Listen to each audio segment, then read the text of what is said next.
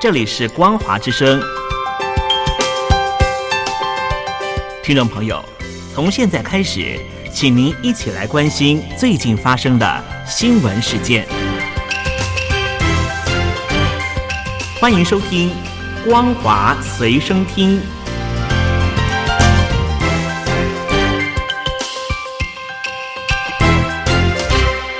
听众朋友，你好，欢迎收听《光华随身听》，我是嘉玲。我们来关心最近发生的新闻。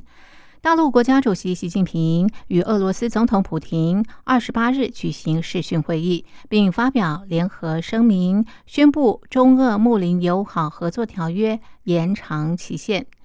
根据新华社发布的内容，两人还暗批美国，强调坚定维护以联合国为核心的国际体系和以国际法为基础的国际秩序，支持和实践真正的多边主义。反对打着民主和人权幌子干涉别国内政，反对搞单边强制性制裁。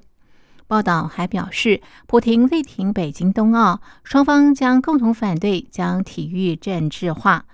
双方一致同意加强团结协作，合力应对共同挑战，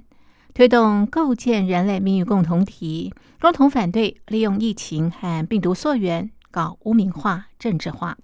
双方同意继续保持密切高层交往，加强疫苗合作，继续扩大双边贸易规模，拓展低碳能源、数位经济、农业等领域合作，推进“一带一路”倡议，同欧亚经济联盟对接。此外，双方认为，当前形势下，上海合作组织面临新的机遇和挑战，应该全面谋划和推进该组织发展。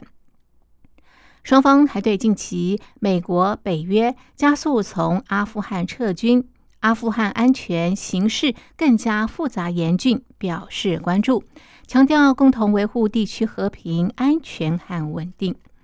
习近平指出，在世界进入动荡变革期、人类发展遭遇多重危机背景下，中俄密切合作为国际社会注入了正能量，树立了新型国际关系的典范。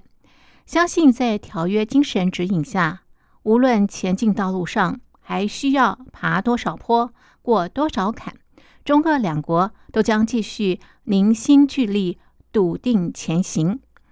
普廷则表示，对当前俄中关系达到前所未有的高水准和两国合作全面稳步发展感到满意。俄中睦邻友好合作条约延期，将为俄中关系长远发展。奠定更加牢固基础。俄方愿与中方继续深化战略互信、密切战略协作，继续相互坚定支持各自维护国家主权和领土完整的努力，相互尊重各自选择的制度和发展道路，加强在国际事务中的协调协作。中共中纪委副书记、国家监委副主任肖培二十八日表示。中共十八大以来，大陆纪检监察机关立案审查的案件三百八十五万件，查处了四百零八点九万人，给予党纪和政务处分三百七十四点二万人。此外，从二零一二年十二月中共十八大之后到今年五月，一共立案审查和调查三百九十二名省部级以上的官员，查处落实八项规定精神不利问题。四风，也就是形式主义、官僚主义、享乐主义和奢靡之风问题，总共大约六十二万起。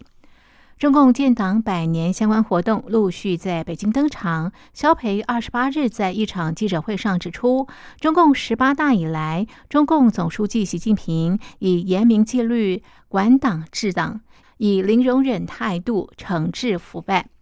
肖培还指出，中共十九大之后，查处了涉及民生领域的问题、侵害群众利益的问题三十九万多件，处理了三十五点九万人。香港三个团体申请七月一日举办游行集会，香港警方以集会及游行是人多聚集的高危活动为由，二十八日发出反对通知书。团体将上诉，然后公布后备方案。香港社民运天水连线及守护大雨联盟申请七月一日在维多利亚公园集会及游行，希望透过游行表达三大诉求，包括民间社会发声权利、抵抗政治打压以及释放政治犯。团体表示，游行基本上沿用过去七一的游行路线，由维多利亚公园出发，前往香港政府总部，预计万人参与。过去十七年，年年发起七一游行的香港民间人权阵线宣布，因为香港警方指其未有社团注册，不能再申请任何活动。民阵今年首度不再申请七一游行。去年民阵发动七一游行，香港警方曾经以疫情及限聚令为由发出反对通知书，是七一游行第一次受到限制。上周，三个团体曾经跟警方就游行申请开会。三个团体批评警方反对游行，世界疫情限制和打压民权，形容是新上场的鹰派政府向中共献媚。团体表明会上诉。申请团体之一天水连线成员林静说：“其一上街是多年传统，希望可以保留。对警方的决定感到失望。”会等到上诉结果之后才公布后备方案。香港警方则是指出，有关集会及游行是人多聚集的高危活动，有理由相信会增加参与者及市民染疫的风险，构成重大威胁。即使主办方施加条件，也无助维护公共秩序、公共安全及保护他人权利自由，因此反对。港警强调。有关集会及游行属未经批准集结，任何人明知而参与或者是召集，都属犯罪。美国国防部表示，美军在拜登总统命令下，在当地时间二十八日凌晨一点左右空袭伊拉克与叙利亚边境，目标是获得伊朗支持的民兵组织的军事设施和军火库。美国国防部发言人科比说：“这些民兵组织先前从这些设施出动无人机攻击派驻伊拉克境内的美军设施及美国人员。美军空袭之后，亲伊朗的伊拉克民兵组织人民动员表示，空袭造成一群英勇战士殉难，同时扬言报复。我们会继续捍卫我们深爱的国家。”我们已经做好回应和复仇的万全准备。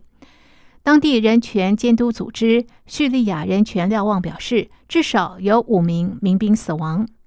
美国为了对抗激进组织伊斯兰国，目前仍然部署两千五百名美军在伊拉克境内。今年初到目前为止，伊拉克境内美国相关设施已经遭受超过四十次攻击。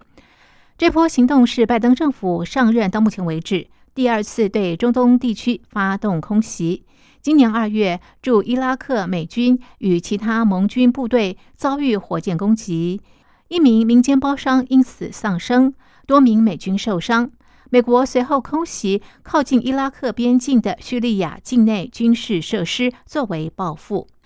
当时，拜登曾经说，伊朗应该把美军空袭决定视为一记警告。伊朗支持威胁美国利益及美国人员的民兵组织一定会付出代价。